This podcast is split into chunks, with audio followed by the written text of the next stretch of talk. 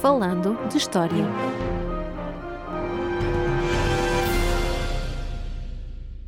Olá a todos e bem-vindos ao episódio número 41 do podcast Falando História. Eu sou Roger Lides Jesus e comigo está, como de costume, Paulo M. Dias. Olá! Como prometido e depois de uma pausa de aproximadamente um mês, de umas pequenas férias, estamos de volta para continuar a divulgar temas de história de Portugal e do mundo. E por isso, hoje trazemos o caso de Mazagão, uma cidade portuguesa, em Marrocos, que no século XVIII atravessou o Oceano Atlântico. Mas Paulo, como é que uma cidade atravessa o oceano?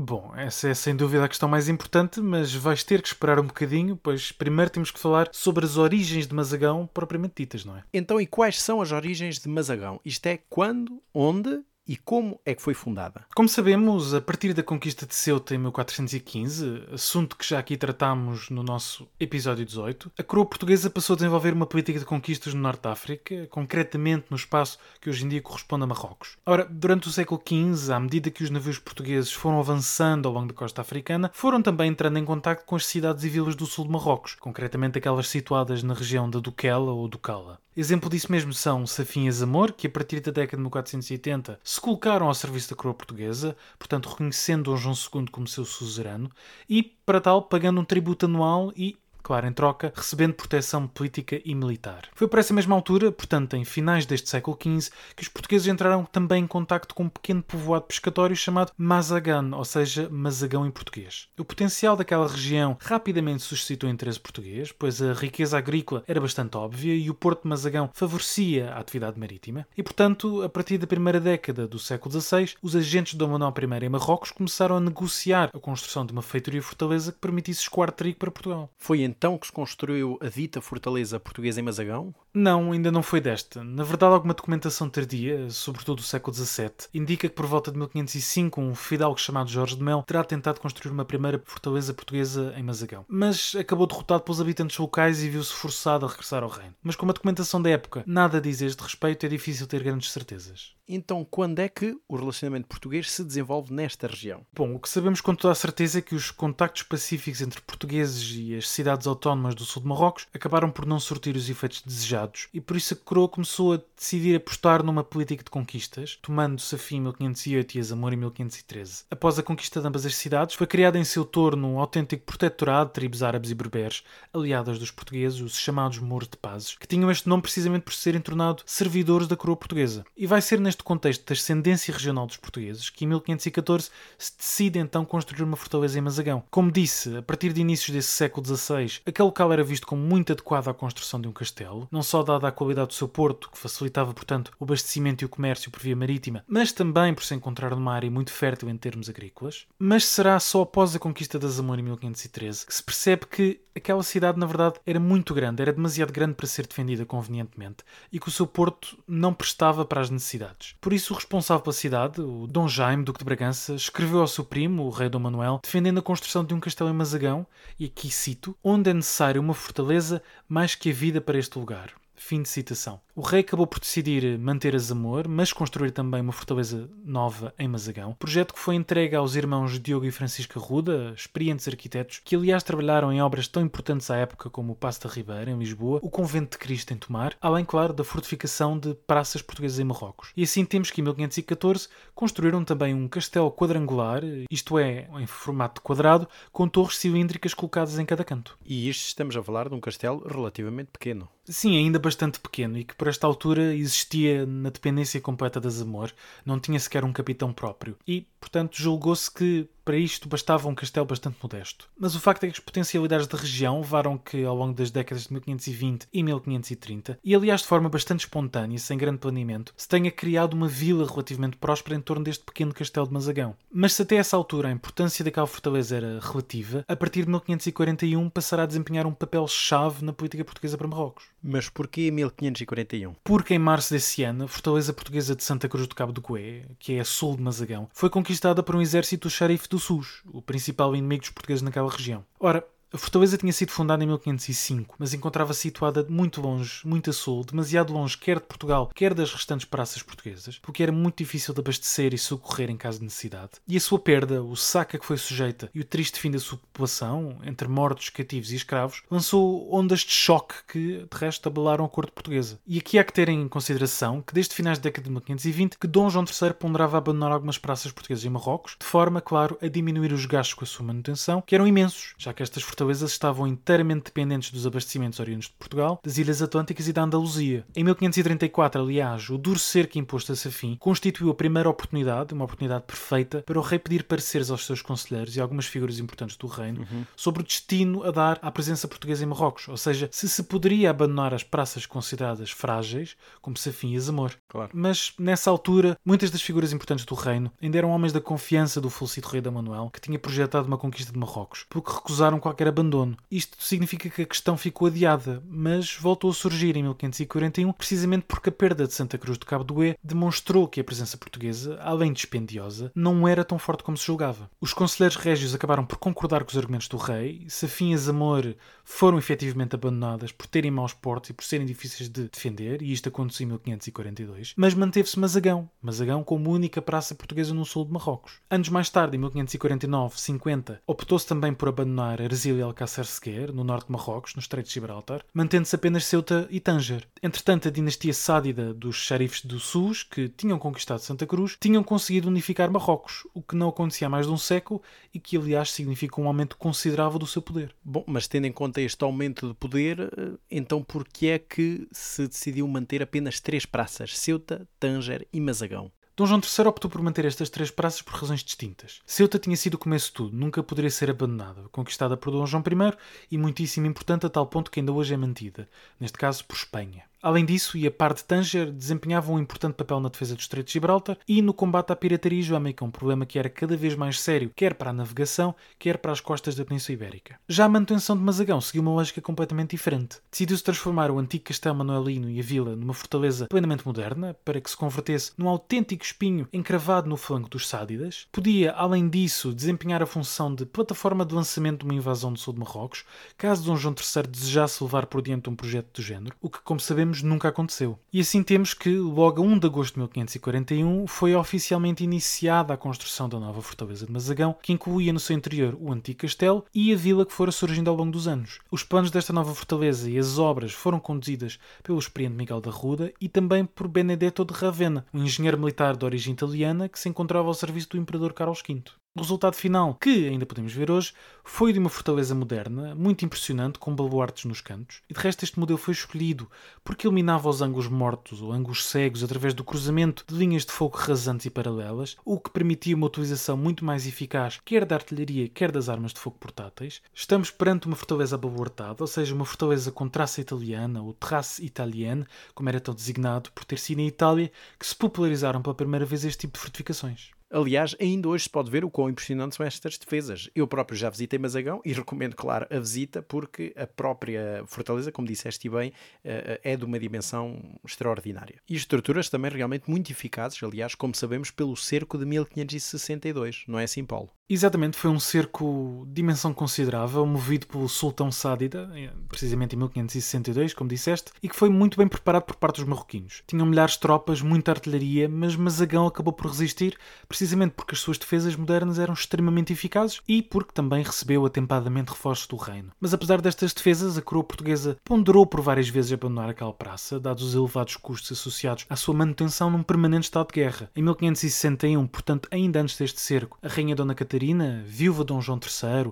e que governava então o reino como regente do seu neto, o rei Dom Sebastião, ponderou abandonar Mazagão, mas sofreu muita pressão para não o fazer, sobretudo por parte da nobreza. Duas décadas mais tarde, foi a vez de Filipe I de Portugal e II de Espanha de planear entregar Mazagão a Marrocos, em troca da cidade portuária de Larache, situada mais a norte e considerada um porto melhor para os interesses da monarquia hispânica naquela região. Mas esta troca, como sabemos, também não se concretizou, e por isso Mazagão foi caindo um pouco no esquecimento ao longo dos séculos XVII e XVIII, ora vivendo períodos mais pacíficos, ora sendo assediada por tropas marroquinas. Tudo mudou a partir da década de 1750, portanto já no século XVIII, quando o governo de Marrocos, compreensivelmente farto de ter aquela fortaleza cravada no seu território, decidiu tentar tomá-la, o que significa que a pressão militar exercida exercida sobre os mazaganistas, os habitantes de Mazagão, começou a tornar-se intolerável. Aliás, em 1754, o governador português da Fortaleza temia que ela se perdesse a qualquer momento se não houvesse um reforço da guarnição militar. E não admira, pois, que o governo de Dom José, que, como sabemos, era liderado pelo Marquês de Pombal, Sebastião José de Carvalho e Mel, de quem aqui já falámos no nosso episódio 38, tenha decidido abandonar Mazagão de uma vez por todas. E foi o que aconteceu a 11 de março de 1769, quando Dom José deu ordem para que Mazagão fosse abandonada e a sua população evacuada para Lisboa. Mas qual foi então a justificação encontrada para abandonar Mazagão ao fim de mais de dois séculos e meio de ocupação? Curiosamente, ou talvez não, as justificações foram exatamente as mesmas que Dom João III utilizou em 1541-42 para abandonar Safinhas Amor. Mazagão era inútil, não servia nem para comerciar com os marroquinos, nem para os evangelizar, e além disso era muito dispendiosa de manter, dada a necessidade absoluta de ter uma guarnição militar constantemente pronta para a ação. Em carta enviada ao governador do Grão-Pará, no Brasil, portanto, a 16 de março de 1769, o então secretário de Estado da Marinha e dos Domínios Ultramarinos, Francisco Xavier de Mendonça Furtado, que era também irmão do próprio Marquês de Pombal, assegurava que a decisão de abandonar Mazagão tivera não só em conta a sua inutilidade e as grandes despesas que a sua manutenção implicava, mas também a verdadeira penúria dos moradores, que arriscavam a vida sempre que abandonavam a segurança dos muros da fortaleza, fosse para recolher alguma lenha para se aquecer ou erva para alimentar os animais. Esta era então, e tinha sido séculos antes, parte da realidade vivida pelas guarnições militares e pelas populações civis nas praças portuguesas em Marrocos. Mas como seria de esperar, a notícia do abandono caiu que nem uma bomba entre os mazaganistas, que, de um momento para outro, se viram obrigados a abandonar as suas casas e os seus bens e a embarcar apenas com a roupa que traziam vestida. E então, quando e de que forma é que se procede a este abandono da cidade e a esta evacuação, como lhe chamaste, dos moradores? A evacuação propriamente dita começou ainda em março de 1769, pouco depois de ser dada a ordem para, para se concretizar, mas era uma tarefa muito complexa. Ao todo moravam em Mazagão 2.092 pessoas, num total de 425 famílias, além de pouco mais de uma centena de indivíduos sem ligações familiares locais. Dentre estas contavam-se 1.137 homens, 955 mulheres e, nesta contabilização, entram ainda 595 crianças com menos de 10 anos. A guarnição era composta por 592 soldados, dos quais 472 soldados de infantaria, 99 de cavalaria e 21 artilheiros. Portanto, como se percebe, muita gente para transportar. Uhum. E por isso partiram de Lisboa 14 navios, uns pertencentes à Croa e outros à Companhia Geral do Grão-Pará e Maranhão, o que já por si só era uma pista de qual seria o destino final desta população. Dois dos navios enviados com tropas para auxiliar na evacuação não conseguiram desembarcar em Mazagão e por isso foram forçados a regressar a Portugal. Os restantes embarcaram estas pessoas que deixavam para trás os bens de uma vida, por vezes mesmo os bens de várias gerações de famílias que residiam em Mazagão desde as primeiras décadas do século XVI. E estes bens que ficaram foram incendiados, o gado foi abatido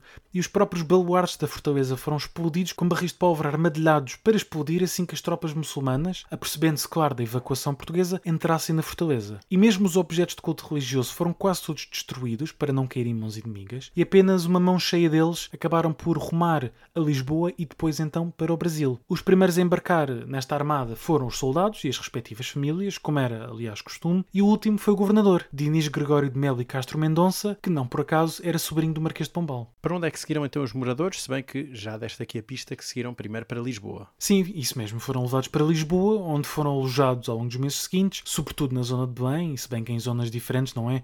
Os mais ricos iam para uma zona, os mais pobres para outra. E é por esta altura também que o plano para os enviar para a Amazónia já estava pensado, e por isso não tardou muito até que o governo começasse a embarcar de novo os mazaganistas, mas desta vez rumo efetivamente ao Brasil. E que plano é este então? Por que instalar estas pessoas que acabam de ser evacuadas do Norte de África, de Marrocos, para a Amazónia? Bom, há que ter em conta que no seguimento do Tratado de Madrid, assinado a 13 de janeiro de 1750, as fronteiras entre o Brasil e a América Espanhola ficaram bem definidas. Isto quer dizer que o governo português começou a focar-se cada vez mais no povoamento, na defesa e, claro, na exploração económica da Amazónia. É também à luz deste interesse que deve ser entendido o abandono de Mazagão. Se por um lado se cortavam despesas abandonando uma fortaleza inútil no Maghreb, por outro passava-se a dispor de novos recursos, desde logo milhares de novos colonos, que podiam ser utilizados para rentabilizar aquela região do Brasil. Para a coroa portuguesa o plano era claro e fazia bastante sentido. Mas os moradores de Mazagão não foram tidos nem achados nesta uhum. equação. Primeiro foram retirados praticamente à força das suas casas, sem poderem sequer levar consigo os seus bens, e depois de uma curta estadia em Lisboa, foram praticamente exilados para os confins do Brasil. E então quando é que embarcaram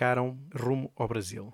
começaram a embarcar a 15 de setembro de 1769 e ao todo terão embarcado umas 2 mil pessoas. Claro que após seis meses em Lisboa tinham falecido alguns moradores e tinham nascido outros. Além disso, ficaram também para trás inicialmente bastantes doentes, bem como os respectivos familiares, além de vários presos. Mas não se pense que isto era uma forma de escaparem à viagem, já que assim que ou se recompusessem ou fossem postos em liberdade, seriam recambiados para o Pará. Para facilitar a mudança destas pessoas, que como se percebe era bastante radical, a coroa comprometeu-se a pagar uma verba a cada pessoa, o que significa que foram despendidos qualquer coisa como 134 milhões de reis em pagamentos aos antigos moradores de Mazagão. Mas claro que nem todos recebiam o mesmo. As pessoas mais ricas e importantes recebiam mais, claro, com alguns a receberem mais de 2 milhões de reis, enquanto os mais pobres recebiam pouco mais de 6 mil. Diferenças, como se percebe, brutais e que demonstram, claro, uma sociedade muito desigual. Ao todo, o transporte dos moradores foi feito em nove navios, seis pertencentes ao rei, três à Companhia Geral do Comércio do Grão-Pará e Maranhão, e como não se podia deixar perder uma boa oportunidade, assim que estes navios desembarcaram os pobres moradores, voltaram a Portugal cheios de ricas mercadorias para vender, como madeiras, cacau, café, ouro, entre muitas outras coisas, e, aliás, dois desses navios ainda rumaram à África para ir recolherem pessoas escravizadas que depois foram então levadas para a Amazónia. E onde é que os colonos foram então realmente instalados? Inicialmente foram morar para a cidade de Belém do Pará, onde permaneceram durante alguns anos, sustentados pela coroa durante este período, enquanto, claro, se construía aquela que viria a ser conhecida como Vila Nova de Mazagão, que era, como se percebe, o local de destino final destas famílias. Antes da chegada dos colonos forçados ao Brasil, o local onde a nova vila deveria ser criada foi selecionado por um engenheiro enviado pelo governador. O local escolhido devia ser acessível, ser salubre, ou seja, não ser propício à propagação de doenças contagiosas e estar relativamente perto da vila de Macapá. Isto porque, como já disse, era importante que a Vila Nova de Mazagão viesse a servir de fortaleza de apoio, melhorando, claro, a defesa da região. De forma pouco surpreendente, o local escolhido para erguer a nova vila e que ficava nas margens do rio Mutuacá já era habitado neste caso por ameríndios, existindo ali uma aldeia chamada Santa Ana e que tinha tido origem numa tentativa violenta de subjugação dos habitantes locais por parte de um capitão português que os queria vender como escravos. Proibido pelo governador de cometer também a barbaridade, foi antes decidido construir-se ali uma aldeia para os ameríndios, liderada por este capitão, e que era uma forma do governo do Pará tentar civilizar, entre aspas, e controlar estas populações indígenas, seguindo aliás o que era a legislação da época. Como esta legislação recomendava a convivência entre ameríndios e europeus nas novas vilas fundadas na Amazónia, aquele parecia ser de facto um excelente local para construir esta nova vila. Contudo, ao ser construída, acabou por destruir por completo a aldeia pré-existente, exceção feita aqui a uma pequena capela. O plano de Vila Nova de Mazagão foi, de resto, desenhado pelo engenheiro que escolheu o local, o genovês Domingos Sambucetti, e inclui uma malha urbana com quarteirões quadrangulares que se adaptam muito bem ao terreno e deixa por urbanizar as zonas mais alagadiças ou inundáveis por alturas claras cheias do rio Mutuacá, o que, aliás, era bastante comum. Foi ainda desenhada uma praça central, onde devia ser incluído o edifício da Câmara Municipal e o Pelourinho, tal como qualquer outra vila portuguesa, e também uma igreja, nas proximidades do rio e da capela que já referi. Além, isto é, das casas. Neste caso, há diferença entre as casas para casados e casas para solteiros. E o mais interessante é que estes pontos chegaram até nós, assim como a documentação sobre o número de moradores que deviam ser acomodados na vila, o que faz deste, ao todo, um projeto urbano bastante interessante. A cidade começou a ser construída em 1771, numa região muito próxima da foz do Amazonas e onde se esperava que pudesse vir a ser criado gado. Mas o facto é que foram precisos muitos anos até os antigos moradores se mudarem completamente para as suas novas moradas. Em 1773, mais de metade dos mazaganistas ainda residem em Belém do Pará, mas dois anos depois já quase todos se teriam mudado, embora nem todos. O governo ia insistir na necessidade de povoar e defender Vila Nova de Mazagão, mas com a subida ao trono de Dona Maria I em 1777, a pressão foi diminuindo. Em 1783, na sequência de uma epidemia, a coroa permitiu que os moradores de Vila Nova de Mazagão abandonassem a cidade e se instalassem onde bem entendessem, e este foi o prego final no caixão desta vila, que acabou por ser lentamente abandonada em detrimento de cidades e vilas muito mais prósperas e menos propensas a doenças. Bom, não era mais na realidade do que um fim inglório. Sem dúvida, foi uma aventura muito penosa para as famílias que tiveram que passar por ela. Eventualmente, algumas pessoas terão aproveitado e terão tido vidas melhores e mais prósperas do que poderiam ter tido em Mazagão ou mesmo em Portugal, mas no geral o sofrimento parece ter sido bastante acentuado, sobretudo durante a fase de abandono de Mazagão e de evacuação para o reino, mas também mais tarde, quando se confrontam na sua nova vida, na sua nova vila, com uma epidemia. E por este caso também se percebe como os melhores planos acabam furados e a Vila Nova de Mazagão, que devia povoar e defender aquela região, acabou por ser votada à ruína pela natureza, pelas doenças. Mas, no entanto, fica para a história a viagem da população inteira de uma cidade portuguesa em Marrocos durante dois séculos e meio, que efetivamente em 1769-1770 acabou por atravessar o Atlântico e instalar-se nos confins da Amazónia. Bom, e depois de todo este périplo que atravessa o Atlântico, quais são as tuas recomendações de leitura para quem queira saber mais sobre este curioso caso? Minha primeira recomendação é um livro de José Manuel Azevedo e Silva, Mazagão, uma cidade luso-marroquina deportada para a Amazónia, publicado pela Paulo Imagem em 2007, e que é um livro muitíssimo interessante, com um estudo introdutório muito completo sobre este périplo da população portuguesa de Mazagão rumo à Amazónia, e também publica a documentação referente a este episódio, sobretudo a documentação que registra os moradores nas suas várias fases, primeiro de Mazagão para Lisboa e depois de Lisboa para o Brasil. A segunda recomendação é um livro de Jorge Correia, Implantação da Cidade Portuguesa do Norte África, da tomada de Ceuta a meados do século Tem um capítulo muito interessante sobre o Mazagão, sobre a forma como a cidade foi construída, foi povoada e depois, eventualmente, também abandonada. Portanto, dois estudos complementares e muito interessantes. E pronto, é tudo neste nosso regresso do podcast Falando História. Já sabem, podem nos seguir em todas as plataformas de streaming e, claro, estamos também contactáveis sempre por e-mail, falandohistoriapodcast.gmail.com e o nosso livro continua, claro, à venda, Atualizar a História, para uma nova visão da história de Portugal. Por hoje é tudo, regressamos para a semana com uma miscelânea e daqui a 15 dias com um novo episódio completo. Até à próxima. Até à próxima.